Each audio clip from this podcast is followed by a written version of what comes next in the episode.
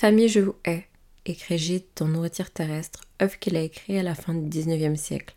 Et pendant longtemps, j'étais comme Gide, à observer les familles des autres, aux images trop lissées, aux dehors soudées, traditionnellement parfaites. J'étais mal à l'aise en voyant les autres familles, envieuse peut-être, triste surtout. La famille, c'est à la fois ces personnes qui nous ressemblent, que ceux que l'on choisit, ou encore ceux avec qui nous partageons des souvenirs précieux, avec lesquels on a pu traverser les aléas de la vie. Pour vous, c'est peut-être l'un ou l'autre, peut-être un peu tout ça à la fois. Quand j'étais petite, je ne comprenais pas très bien pourquoi ma famille attirait autant l'attention. Pourquoi ma famille était un peu spéciale, inhabituelle. J'ai grandi dans un environnement très différent de celui dans lequel je suis née. Je suis passée d'être entourée par les miens, n'avoir plus rien de tout ça. Je suis devenue une sans famille à proprement parler. La notion de famille a toujours été compliquée pour moi, parfois douloureuse, source de colère, de tristesse, d'espoir. Elle me torture parfois encore aujourd'hui, malgré mon âge et mon travail sur le sujet. Qui était ma famille? Était de ma famille Et surtout, où est ma place Alors très tôt, j'ai cherché à appartenir à des groupes, à en créer, à en rejoindre, afin de moi aussi goûter à ce sentiment d'en être, de faire partie d'un tout plus grand que moi. En grandissant, j'ai compris que la notion de famille n'était aisée pour personne, que l'on ait été entouré, choyé, protégé ou surprotégé, abandonné ou abîmé. La famille nous marque, nous modèle, nous érafle, nous traumatise. Notre image parfaite, secret de famille, querelle, traumatisme ou violence, chacune de nos histoires familiales est riche et éloquente sur qui nous sommes et sur ce que nous sommes devenus. La famille est un point de départ dont découle toute la construction de nos liens d'attachement, notre première source de connaissances et d'apprentissage, lieu de création de nos tout premiers souvenirs. Et vous, quel lien nouez-vous avec votre famille?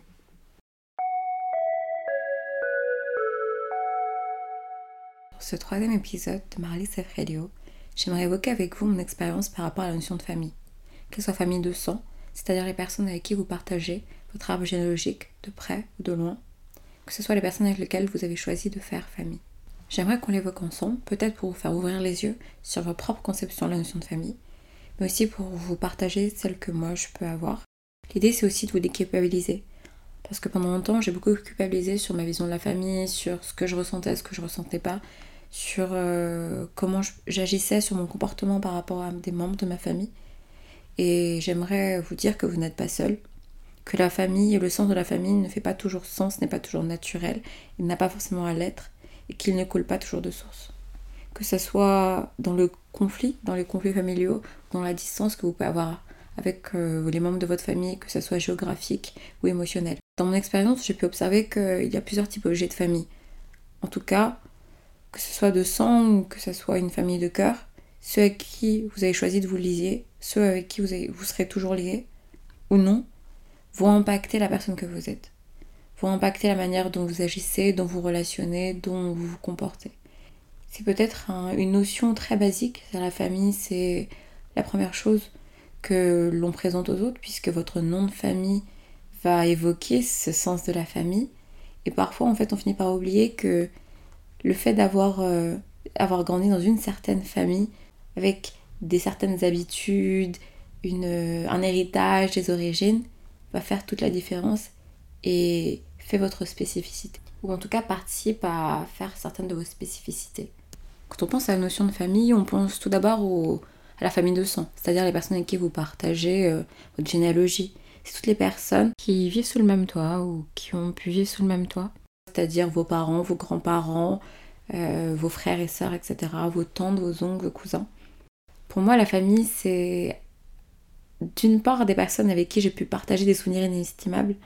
Parce que lorsqu'on se retrouve, il y a ces repas de famille, il y a ces moments. Je me souviens, moi, de mes, moments avec mes cousins, mes cousines, des repas de famille avec mes parents, avec mes oncles, mes tantes, des choses comme ça. J'imagine que vous aussi, vous avez en tête ce type de souvenirs auxquels vous pouvez vous accrocher, vous attarder. Je pense que c'est motivé par ces souvenirs-là que j'ai toujours eu profondément en moi cette envie de fonder une famille.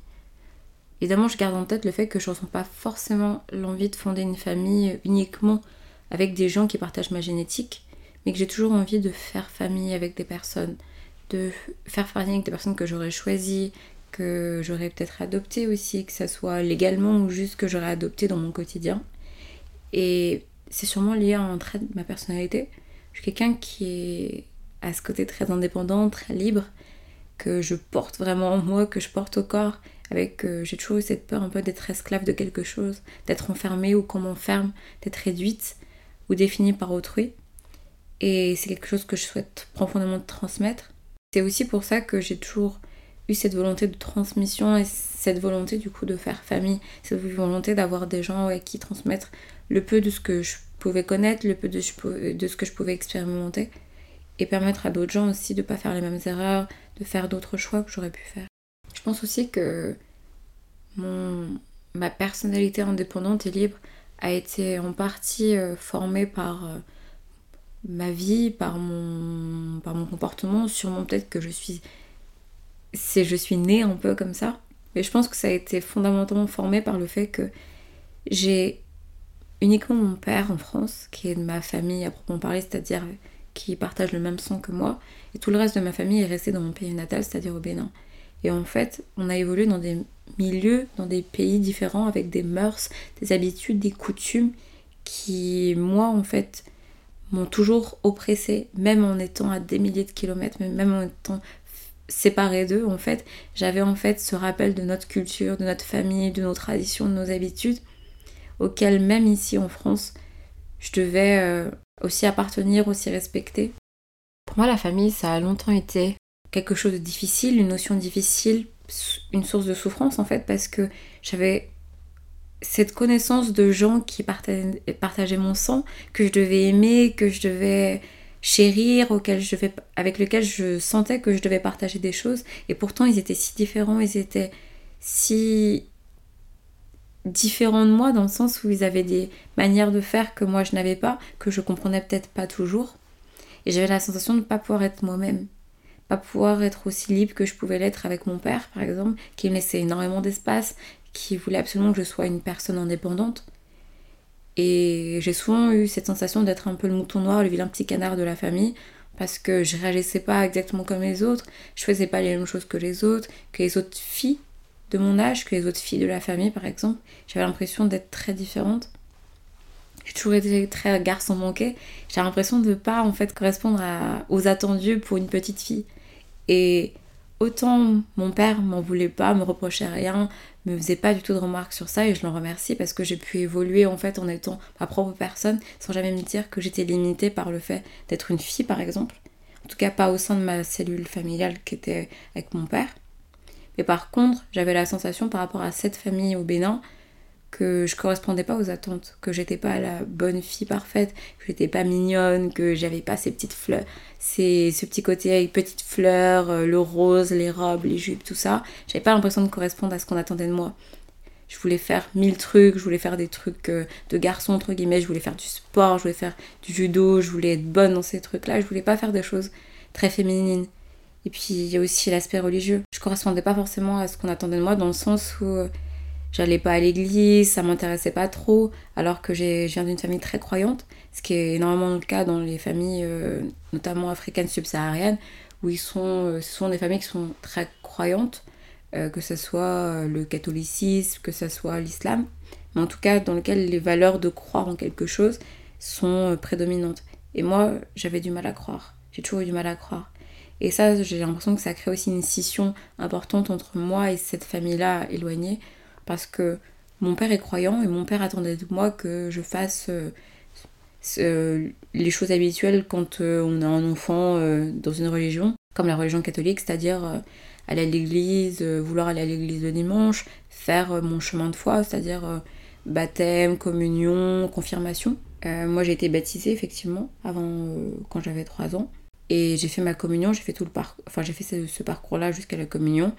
Mais je sais que je l'ai fait en partie parce que j'avais encore envie à l'époque, je pense que je l'ai fait peut-être à 10, 11 ou 12 ans, j'avais encore envie de m'intégrer en fait dans cette famille, correspondre aux attentes. Je sais que mon père aimait et voulait que je puisse intégrer cette famille, que j'en ai, j'emporte les valeurs, que j'emporte aussi les habitudes et nos traditions c'était euh, l'église, c'était croire, c'était faire sa communion, sa confirmation, se marier à l'église.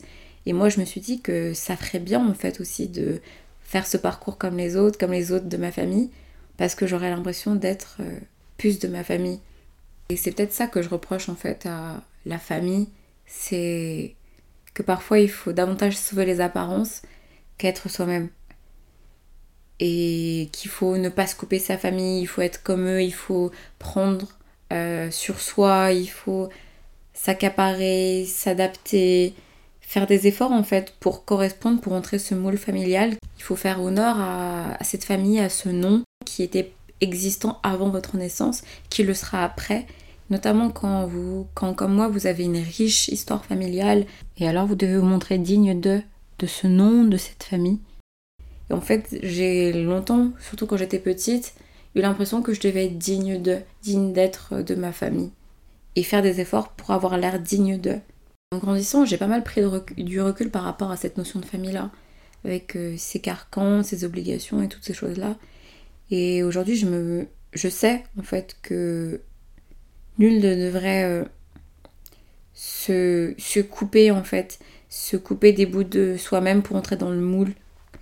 Surtout un moule qui ne vous convient pas, auquel vous croyez pas, avec lequel vous ne partagez pas des valeurs intrinsèques. Parce que la famille, c'est, en tout cas pour moi, ça a été beaucoup un lieu d'injonction, un lieu de création de croyances par exemple, et donc des biais qui vous, en, qui vous enferment quand on a une famille qui est profondément croyante, là je ne cherche pas forcément à, à jeter la pierre sur les croyants, c'est pas vraiment ça. C'est plutôt jeter la pierre sur les personnes de votre famille qui vont vous imposer des croyances, que ça soit religieux, mais que ça soit juste des croyances hautes, que ce soit politique, éthique, etc. Et je trouve que la famille a aussi ce pouvoir sur vous qui est de vous imposer des choses, de vous étriquer parfois, et même pas forcément avec euh, des mauvaises intentions. Hein. Parfois, les personnes de votre famille, les membres de votre famille vont être plein de bonnes intentions, mais ce sera des choses qui seront douloureuses pour vous. On se rend compte trop tard en fait que notre famille a créé des illusions pour nous, que l'on a été bercé en fait sous couvert de protection, parfois d'ignorance ou de méconnaissance de choses. Et en fait, en famille, c'est peut-être le premier lieu où on va avoir ses premiers mimétismes, c'est-à-dire reproduire des choses qu'on n'aura pas réfléchi, auquel on va pas trop penser et qu'on va juste reproduire parce que ça fait sens, parce que tout le monde fait ça, parce que s'ils le font, c'est normal, ça doit être fait comme ça. Et je pense que pour certaines personnes, c'est aussi en ce sens que la famille a pu être un lieu de souffrance et de traumatisme, parce que souvent en famille, il y a cette notion de faire famille et donc de garder en entre-soi, de garder le silence, de cacher des choses, de cacher comment euh, notre famille fonctionne aux yeux des autres et de sauver les apparences, avoir l'air de quelque chose. Peut-être qu'à l'intérieur de votre famille, c'était pas vraiment ça. Peut-être que à l'extérieur, vous deviez vous donner des airs de famille heureuse qui fonctionnent très bien, et à, l'intérieur, en fait, votre famille était profondément dysfonctionnelle. Et en grandissant, j'ai pu constater que il y a bien, bien plus de familles que je le pensais quand j'étais petite, qui avaient des secrets de famille, qui avaient des fonctionnements qui allaient pas, et avec euh, des lois de l'omerta, notamment euh, si on pense à des choses assez difficiles comme l'inceste, comme les violences intrafamiliales, qui sont parfois pas nommées, plus ou moins nommées, ou comme les addictions, la dépendance que peuvent avoir les membres de la famille, qui peuvent avoir, euh, peuvent rejaillir sur les enfants, peuvent réagir sur n'importe quel membre de la famille en fait. Et même sans aller aussi loin, j'ai en tête euh, un exemple, enfin même des exemples qui vont peut-être vous être parlants que ça soit une mère de famille qui tourmente ses enfants sur leur poids, ça c'est déjà le lieu de violence. Et en fait on s'en rend pas forcément compte quand on est à l'extérieur, mais ça a lieu au sein des familles. Le schéma très courant du père absent, mais parfois en fait le père est parfois dans le tableau, il est absent non pas parce qu'il n'est pas là présentement géographiquement, mais parce qu'il s'implique pas beaucoup, parce qu'il semble pas s'intéresser pas se considérer en étant de la famille, avoir des responsabilités, qui témoigne peu d'affection aussi envers ses enfants et donc ça va créer premiers, ce premier sentiment d'abandon en fait. Il y a des enfants qui ont une mère et un père présents, en tout cas qui étaient dans le tableau, et finalement qui ont un profond sentiment d'abandon parce que le parent n'était pas là, n'apportait pas beaucoup d'affection, pas beaucoup de présence, pas, pas beaucoup de considération, et ils vont avoir des vraies blessures d'abandon en eux. Tout autant que des personnes pour qui, euh, qui ont vécu sans un parent, euh, sans un membre de la famille en fait qui est décédé ou qui est vraiment parti. Je pense aussi à ces enfants auxquels on, on va donner des responsabilités beaucoup trop tôt, des responsabilités trop importantes pour leur jeune âge, et ce qui va les précipiter dans une vie d'adulte, qui va les forcer à devenir des adultes trop tôt, et les couper un peu de l'insouciance de l'enfance et créer des problèmes, peut-être des problématiques plus tard. J'ai en tête euh, une amie qui s'interdit le droit à l'erreur parce qu'elle a grandi avec des parents qui, qui avaient des grands projets pour elle et qui espéraient pour elle que des grandes choses et qui lui ont très tôt fait comprendre qu'ils voulaient qu'elle se donne toujours à 100% et qu'elle atteigne toujours ses objectifs, mais toujours qu'elle soit la meilleure par rapport aux autres, qu'elle a comparé énormément. Et en fait, cette comparaison est devenue très toxique. Je pense aussi à cette amie qui a une mère toxique, qui veut tellement avoir la main mise sur sa famille qu'elle est prête à les couper de tous les autres, prête à critiquer les amis de sa fille, prête à critiquer les amis de son fils, juste pour que ses enfants ne puissent compter que sur elle. Je pense encore à une fille que je connais bien qui est euh, un schéma euh, de masculinité très toxique parce qu'elle a un rapport à son père complexe, qu'elle a eu un rapport à son père complexe et qui aujourd'hui en fait a une idée fixe de ce que c'est être un homme et que dès que elle rencontre un garçon, qu'elle rencontre un homme en fait, elle supporte pas un aspect, un trait qui pourrait être considéré comme typiquement féminin et ça lui pose des problèmes dans, dans son relationnel en fait, amoureux. Enfin bref, tous ces exemples pour vous dire que il y a au sein des familles des mécanismes qui sont peut-être pas aussi graves entre, entre guillemets, que ce n'est pas des crimes ou des délits, mais qui sont graves dans le sens où ils forment en fait notre relationnel, notre rapport au monde, notre rapport aux autres. C'est aussi en ce sens qu'il faut rappeler que, comme dans toutes les autres communautés que vous pouvez rencontrer dans votre vie, que ce soit au travail, à l'école, dans vos activités, vous ne pourrez pas, vous ne pourrez jamais plaire à tout le monde. Comme vous ne pourrez jamais aimer tout le monde. Et en famille, c'est pareil. Vous n'aimez pas tous les membres de votre famille, vous ne les appréciez pas, et tous les membres de votre famille ne vous apprécient pas forcément. Et je pense que c'est quelque chose qu'il faut accepter. Il faut même accepter aussi que l'idée que parfois dans les membres de votre famille, il y a des gens qui ne vous veulent pas du bien du tout. Et vous ne leur devez rien. La famille, ça apprend l'attachement, la responsabilité, c'est vrai en, tout et premier lieu, mais ça ne veut pas dire que vous êtes obligé. Vous n'êtes obligé de rien et encore moins par les droits du sang.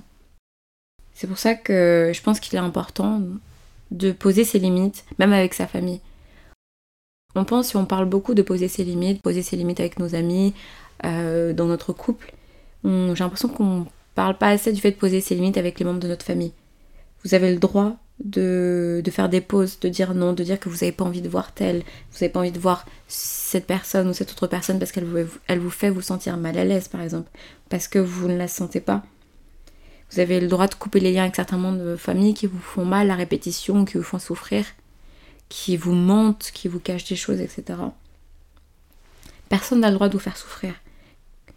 Et le fait de partager votre nom avec quelqu'un ou votre sang avec quelqu'un, ne lui donne pas le droit en fait, ne lui donne pas un prétexte pour vous faire du mal. Préservez-vous à tout prix, privilégiez votre santé mentale et votre sécurité et choisissez en fait les gens avec qui vous passez votre temps.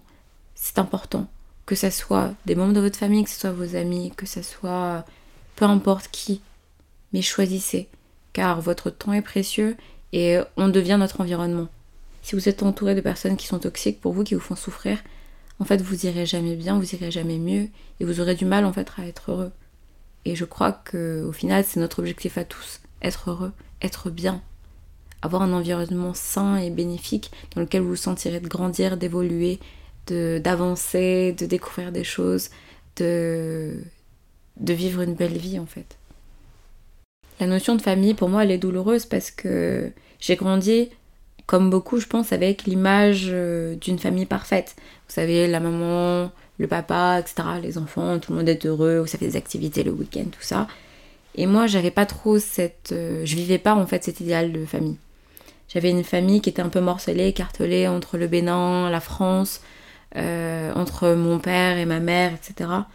Et j'avais pas cette image lissée ma, vision de la famille n'était pas lissée. C'est pour ça que j'enviais et que j'admirais un peu mes camarades de classe, mes amis aussi, qui avaient un peu ce, cet idéal-là de famille. Et je me suis vite confrontée à la, difficulté en fait d'éprouver de l'amour pour euh, ces membres de ma famille qui étaient si éloignés parce que je les ai quittés si jeunes, j'avais 3 ans, que après vous avez du mal en fait à garder des liens, à tisser des liens, à aimer des gens avec lesquels vous n'avez pas grandi, que vous connaissez que très peu. J'ai grandi si éloignée d'eux qu'il m'a toujours été compliqué de les aimer. Et j'avais ce sentiment ambivalent en fait entre le fait que je sentais que je devais les aimer parce que c'était des gens de ma famille, mais aussi le fait que concrètement je les connaissais pas. C'est difficile en fait d'aimer des gens que vous connaissez pas, que vous voyez jamais. Mais qu'on vous dit, mais si tu devrais les aimer, euh, c'est ton oncle, c'est ta tante, c'est ta cousine, euh, etc. C'est machin, c'est bidule, c'est chouette. Et c'est normal en fait de les aimer. Je crois qu'il euh, faut aussi faire preuve de bienveillance envers soi. Parce que moi, quand j'étais petite, j'en avais pas parce que je comprenais pas. Je comprenais pas pourquoi c'était si dur pour moi de pas les aimer, de pas comprendre, de pas les connaître, qu'ils soient si loin. Enfin, c'était difficile à comprendre. Mais aujourd'hui, je me regarde avec beaucoup de bienveillance parce que j'ai essayé très très fort. Et j'espère que vous aussi, si vous vivez des situations similaires, vous vous considérez avec beaucoup de bienveillance parce que c'est concrètement très difficile d'aimer profondément des gens que vous avez vus deux, trois, quatre fois dans votre vie. Je vous dis ça en ayant grandi en grande partie avec euh, ce sentiment profond de culpabilité chevillé au corps quasiment, de ne pas ressentir les bonnes choses, les bons sentiments, les bonnes émotions pour les bonnes personnes, puisque ces personnes-là c'était des membres de ma famille. Et j'ai toujours eu cette sensation étant petite de ressentir plus de sentiments avec des amis, parce que j'avais la sensation de faire famille avec des gens qui n'étaient pas du tout euh, issus de mon propre sang, de ma généalogie, parce que je les côtoyais plus et que je les côtoyais plus que ma propre grand-mère ou que mes oncles et que mes tantes. Et ça, ça a été quelque chose de très difficile pour moi dans mon apprentissage et dans le fait de, de maturer. C'est que j'avais la sensation d'être plus proche de, gens avec qui je partageais des choses comme ça, des choses chouettes, hein, mais qui n'étaient pas de ma famille que des propres membres de ma famille. C'est pour ça que dans ma vie, j'ai plus souvent fait famille avec des gens que j'avais choisis, des gens avec qui je partageais pas de lien de sang particulier. Et j'ai développé cette famille de cœur. Pour moi, c'est une deuxième manière de faire famille avec des gens. C'est faire famille avec des gens que l'on a choisis profondément, pour lesquels on partage des valeurs, des ambitions, des objectifs, même simplement que vous aimez de manière spontanée, que vous appréciez de manière spontanée. Et ça, ça vous permet de faire famille avec ces personnes-là. En tant que déracinée, c'est-à-dire en tant que personne qui a grandi dans un endroit dans lequel je suis pas née, dans lequel ma famille ne vient pas, les amis ont pris pour moi une place tout, aussi importante qu'une famille. Ils ont tenu lieu et place de famille. Je pense notamment à la femme qui m'a élevée, Denise, qui n'est effectivement pas ma mère biologique, mais qui est devenue ma mère parce que c'est elle qui m'a consolée quand j'avais besoin, c'est elle qui m'a soutenue quand j'avais besoin, qui a été là pour moi comme une mère, qui est aujourd'hui euh, et depuis plus de 20 ans ma belle-mère, et qui, lorsque je parle de famille, pour moi est ma famille, au même titre que pourrait l'être euh, ma famille de sang, parce que c'est quelqu'un que j'ai choisi d'aimer, dans lequel je me suis investie dans ma relation. Cette femme, pour moi, c'est tout. C'est vraiment, c'est ma mère, c'est la personne qui, lorsque je la présente, je dis jamais c'est ma belle-mère. C'est la personne qui m'a élevée, donc pour moi, c'est ma mère. Et quand j'étais petite, les gens ne comprenaient pas forcément parce qu'on a cette particularité d'avoir que je suis noire et que ma mère est blanche. Et de l'extérieur, les gens ne faisaient pas le calcul. Parce que j'y vais avec mon père, qui est noir aussi. Les gens ne comprenaient pas très bien ce type de famille en fait. Je pense qu'ils se demandaient si j'étais adoptée par mes parents, si c'était normal, si euh, en fait j'étais une enfant euh, biologique de ce père noir et de cette mère blanche, mais juste que j'étais sortie entre guillemets foncée. Enfin, je pense que les gens se posaient des questions et qui nous regardaient un peu avec euh, curiosité parce que c'était un type de famille qu'ils voyaient pas forcément régulièrement. J'étais pas métisse. Et j'ai choisi de faire famille avec Denise parce que je pense que là où j'ai perdu une mère qui a décidé de pas m'élever, qui a décidé de pas être là, j'ai gagné une personne qui m'a choisi, qui me choisit tous les jours, qui a décidé d'être ma maman, qui a décidé d'être ma mère et que je chéris en ce sens-là. En faisant famille avec Denise, j'ai aussi, en, étant en France, fait famille avec des amis en fait. Parce que j'ai transposé mon envie de faire famille, d'avoir une famille, mon besoin aussi sûrement d'avoir une famille, en m'assurant d'avoir des amis, d'avoir des groupes d'amis, et de cultiver une forme d'amour conditionnel comme un parent, comme entre un parent et un enfant. Parce que pour moi, en fait, j'avais tellement manqué de ce sentiment de faire famille avec des gens que j'ai essayé, dès que je rencontrais des gens, d'avoir des amitiés, des amours tellement intenses que ça me donne l'impression d'avoir une famille. Parce que je pense que inconsciemment c'était une forme d'idéal à atteindre. Euh, d'être entouré par euh, des gens qui euh, sont votre famille, qui, avec lesquels vous partagez quelque chose d'inestimable, d'immuable presque, que personne ne peut briser. J'avais envie, moi, d'avoir ce type d'amour, d'amitié avec les gens que j'avais choisis. Et, et, les expérimenter à une autre échelle, en fait, que simplement mes parents, que j'adore et que j'adorerai toujours. Et je pense que j'ai manqué de cette notion-là et j'ai essayé de la recréer à tout prix. En dehors de ce cadre familial, parce que même s'il manquait, je sentais à quel point il était important pour mon fonctionnement, pour euh, mon développement personnel. J'ai une amie notamment qui utilise euh, l'expression tu es maison pour euh, décrire les gens avec lesquels elle a le sentiment de faire foyer, qu'elle estime tout particulièrement, qui font comme une famille pour elle. C'est une traduction un peu littérale de l'expression anglaise You're home to me, et que je trouve extrêmement mignonne et extrêmement vraie. Que cette famille de cœur, ces amis que j'ai choisis, qui sont tout pour moi, ils sont ma maison, ils sont mon foyer. Et quand je suis perdue, quand je sais pas où aller, pour moi la maison c'est pas ma famille, c'est pas ma maison familiale. Pour moi c'est mes parents et c'est ces amis-là sur lesquels je sais que je peux toujours compter, sur lesquels si j'ai un problème ils répondront présent, même si on ne s'est pas vu depuis trois ans même si on ne s'est pas vu depuis six mois, même si on ne s'est pas parlé depuis deux semaines. C'est moi ce qui m'importe le plus lorsque je crée des liens d'amitié, c'est de faire famille avec des gens qui comprennent en fait ma vision de l'amitié, qui est presque le fait d'accepter d'être un membre de ma famille.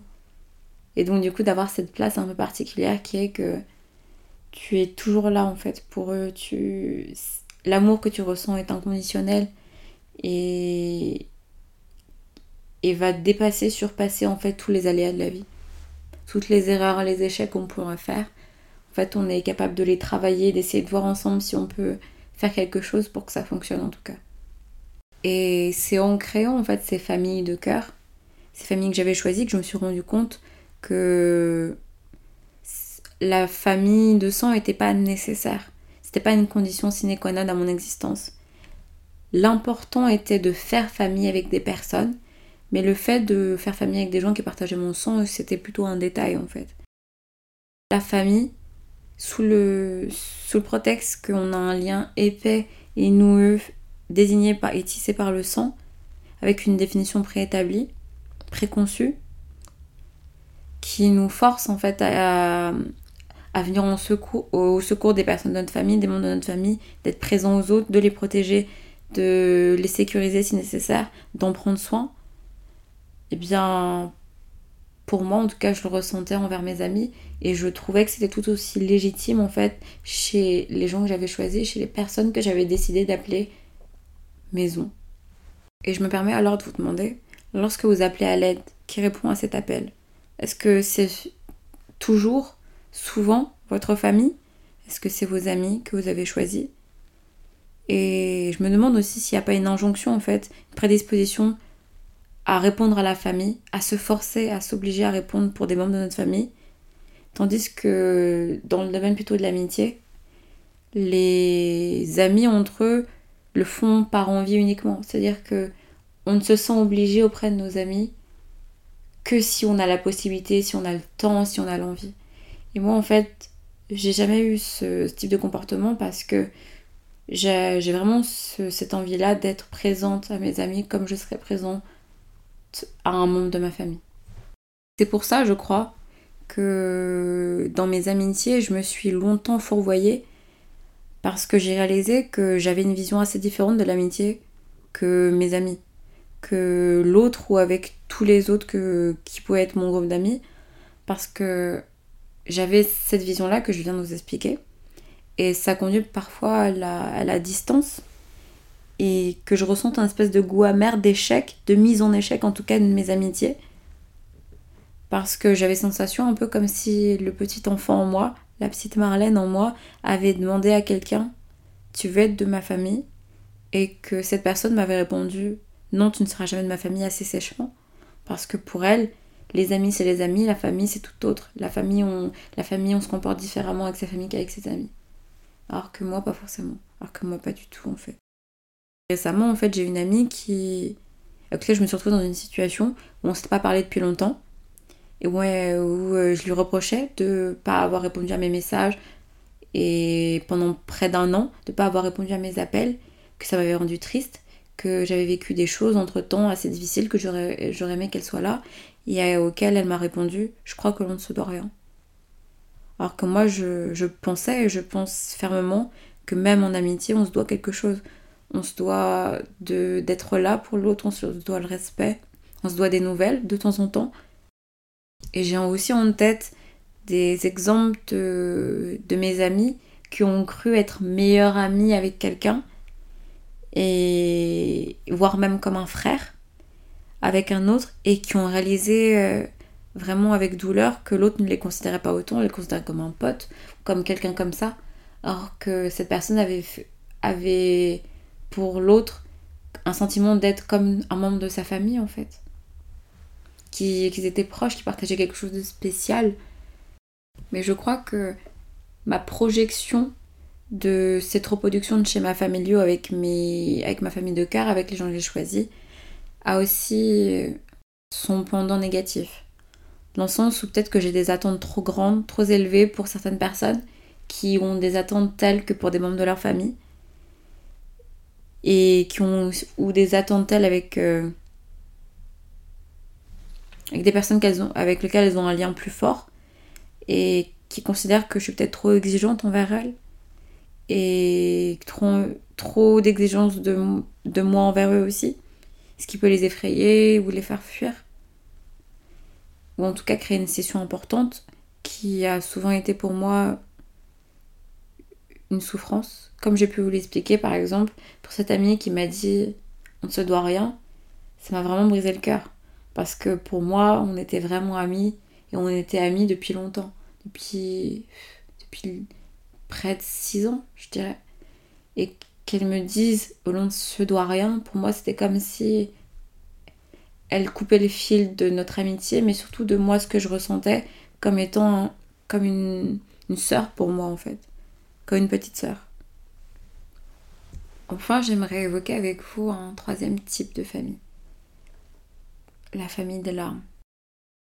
À mon sens, c'est les gens avec lesquels vous avez partagé, vous avez euh, vécu une tragédie si grande que vous êtes lié à ces personnes-là d'une manière tout autre que votre famille de cœur que vous avez choisie ou que votre famille euh, simplement avec laquelle vous partagez des liens de sang. Mais c'est des gens qui ont vécu des tragédies avec vous et avec lesquels vous savez que vous avez un lien incomparable, inexplicable que vous aurez toujours, que vous soyez, vous restiez proche ou non, que vous soyez euh, amené à vous quitter dans un moment ou un autre dans votre vie. Vous avez partagé quelque chose de tellement triste, qui change tellement euh, l'existence que vous serez jamais le même et que vous avez partagé ce moment-là, ce, moment de changement en fait, de bascule avec cette personne-là ou avec ces personnes-là qui font qu'ils seront profondément liés avec une partie de vous, votre et avec un moment de votre vie où vous avez été peut-être le plus à nu, le plus vulnérable. Ce sentiment, vous pouvez aussi le partager avec des membres de vos familles avec lesquels vous avez évidemment partagé une tragédie mais dans lequel vous allez en fait partager à la fois ce lien de sang et cette tragédie commune. Mais pour moi, en tout cas, j'aimerais plutôt évoquer les gens ou les personnes en fait que vous allez rencontrer dans votre vie qui vont être là à des moments de bascule, les moments où vous êtes le plus vulnérable parce que vous vivez une tragédie intime, personnelle ou même mondiale parfois même et que vous êtes ensemble en fait pour l'affronter. Quand j'étais en licence de philosophie, un de nos profs nous a un jour parlé de la solidarité des ébranlés qui est un terme emprunté au philosophe tchèque Jan Patočka. Lui, il l'utilise pour parler de l'expérience au front des soldats au cours de la Première Guerre mondiale, pour imaginer cette notion en fait de bascule, de grand changement de paradigme, où euh, on a atteint l'une des plus grandes horreurs de l'humanité à ce, à ce moment-là. Évidemment, on a, on a aussi connu la Seconde Guerre mondiale, où on a vécu un autre basculement. Mais lui, il parle de cette période-là puisqu'il y a vécu. Et ce terme qui est à l'origine utilisé pour définir ce lien tout particulier que partageaient les combattants, les soldats à ce moment-là, cette solidarité très particulière, qui est la création en fait d'une forme de communauté d'hommes, puisqu'ils se sont battus ensemble, alors même qu'ils venaient d'endroits complètement différents, euh, que ce soit le nord, le sud, la ville, les villages, etc., la campagne, qu'ils avaient sûrement des, des idéaux différents, des fantasmes différents, des volontés, des objectifs, des valeurs, des habitudes, une généalogie différente, mais qui, en partageant ce, cette déflagration en fait particulière qu'a été le traumatisme de la guerre, ont surpassé leur antagonisme, c'est-à-dire euh, le fait d'être de, front et de camps différents. Ils ont partagé quelque chose de très particulier, qui est une réaction en fait à la guerre et à ce pouvoir qu'on exerce sur eux, qui va être ce sentiment fort de solidarité. La solidarité des ébranlés, c'est ça peut être traduit comme l'action d'une communauté de sujets qui vont être vulnérables contre la persécution. C'est une réaction à la persécution entre des sujets qui se sentent et qui vont être vulnérables à un événement. Pour Patochka, en fait, ça va être le choc du front qui, euh, qui ne va pas être un, traumatisme momentané, puisque lorsqu'on vit des chocs pareils, c'est quelque chose qu'on va porter sur soi, qu'on va vivre tout le long de notre vie, qui va changer fondamentalement notre être et notre existence humaine. Et en fait, c'est face à ce sentiment puissant de l'impuissance qu'il va y avoir la création la naissance d'une plénitude de sens, de quelque chose qui va faire profondément sens chez les personnes, parce qu'elles vont partager ensemble quelque chose qui n'a jamais été connu avant, qui n'a jamais eu lieu avant. Et c'est un sentiment qui structure en deux moments. D'une part, euh, on capte toujours dans cet exemple-là de la guerre, le front qui va être euh, la première expérience du non-sens et de l'absurdité du monde, c'est-à-dire que les horreurs qu'on va vivre, les horreurs qu'on va subir et commettre, qui vont être le point culminant de non-sens pour la personne humaine. Et c'est cette absence de sens en fait qui va être à l'origine du deuxième temps, qui va être cette vision de la fin, va mettre au jour en fait une volonté d'être profondément libre. Mais qui va leur révéler aussi une autre manière de percevoir ce même monde dans lequel ils ont toujours vécu, qu'ils ont toujours connu d'une manière. Et en fait là, ils vont le voir d'une manière diamétralement différente. Et ils vont aussi se percevoir d'une manière différente. Et c'est un ébranlement de soi tellement fort, tellement grand, qui nous pense à changer de paradigme, de manière de percevoir le monde, de manière de se percevoir, et qui a un lien fort avec la vulnérabilité, parce que c'est un moment où en fait on est le plus à nu, puisque on est face au non-sens même de la vie humaine. Et en fait, c'est dans ce non-sens-là, dans ce sentiment particulier, ce point culminant de vie, que l'on partage avec les gens qui ont vécu cette même expérience, que l'on va être le plus vulnérable et qu'on va partager une émotion qui va nous lier à ces personnes pour toujours. Cet exemple de Patochka, je le trouve très parlant, puisqu'il euh, parle en fait de quelque chose que l'on connaît tous aujourd'hui, c'est-à-dire la guerre. Mais je pense qu'on peut faire une transposition à nos vies qui sont un peu autrement difficiles, dans lesquelles on peut aussi vivre des traumatismes, des épreuves si dures que ça change diamétralement notre euh, vision du monde, notre vision de la vie, que ça change le paradigme d'une manière si grande et nous sommes à ce moment-là si vulnérables en fait face au non-sens que peut avoir euh, la vie humaine et un moment c'est un moment qu'on peut partager avec d'autres qui fait qu'on va vivre aussi cette expérience de la solidarité des ébranlés. Pour moi, j'ai vécu un moment très difficile, une passe très difficile quand j'avais 13 ans, c'est-à-dire il y a tout juste 10 ans. Et je l'ai vécu avec un ami très particulier s'appelle Elliot.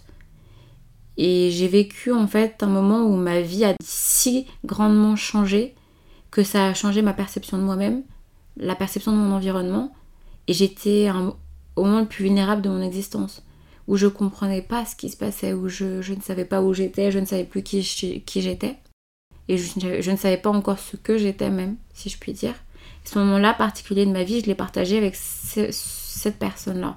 Et en fait, je crois que pour toujours, Elliot et moi, on a ce lien très particulier, indéfectible, que l'on pourra jamais euh, pourra jamais transformer, que l'on ne pourra jamais changer.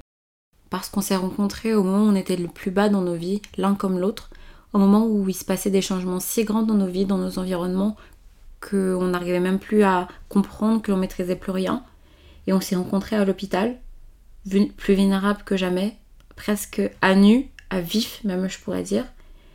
Et je partage avec lui un lien, un amour si particulier que je le considère comme l'un de mes meilleurs amis, pourtant je le vois très très peu.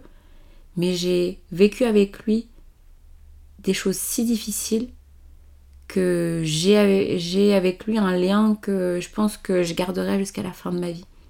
Et je pense que vous aussi, peut-être, si vous avez vécu des choses très difficiles, des drames, des tragédies, que vous avez partagé avec une personne, avec des personnes, un groupe de personnes, peut-être que vous avez fait aussi cette expérience-là de cette solidarité entre personnes qui ont été ébranlées par la vie, qui ont vécu quelque chose de tellement difficile que ça a changé à jamais leur vision du monde, leur vision aussi d'eux-mêmes.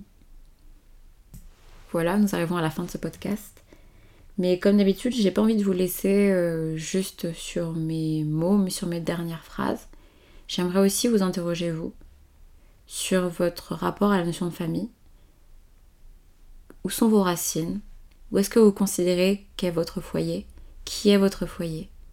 Et est-ce que vous avez fait aussi cette expérience, tout comme moi, de ce différents types de familles De cette famille de cœur, de gens que vous avez choisis avec lequel vous avez choisi de composer votre famille, mais aussi cette famille peut-être un peu plus particulière, cette famille des larmes, cette famille d'infortune, cette solidarité des ébranlés, avec euh, des personnes que vous chérissez même encore aujourd'hui, avec lesquelles vous savez que vous avez partagé quelque chose d'intimement euh, important et que vous savez indéfectible. Si c'est aussi votre cas, n'hésitez pas à m'en parler, euh, via les MDM. Ça m'intéresse sincèrement beaucoup parce que j'ai la sensation de ne pas être la seule à avoir partagé des moments si vulnérables et si difficiles et les avoir partagés avec une personne précise ou avec un groupe de personnes qui fait que vous avez un lien que vous ne pouvez pas vraiment décrire en fait avec cette personne. J'ai beaucoup remué, hésité avant d'enregistrer cet épisode-là, ce troisième épisode. Je l'attendais avec hâte et un peu avec appréhension aussi parce que la famille a été toujours une notion assez particulière dans ma vie. J'espère que cet épisode vous a plu et qu'il a résonné en vous, que vous avez trouvé matière à la faire résonner dans votre propre histoire, dans votre propre vécu. Dans le prochain épisode, nous parlerons euh, du fait de se sentir seul.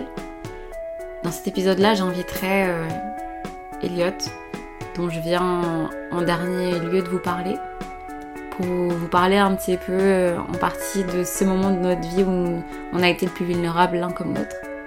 Donc j'espère que vous serez au rendez-vous également dans deux semaines. En attendant, je vous souhaite de passer une super journée, une belle soirée, une bonne semaine ou un bon week-end. On se revoit vite. Plein d'amour sur vous. Bisous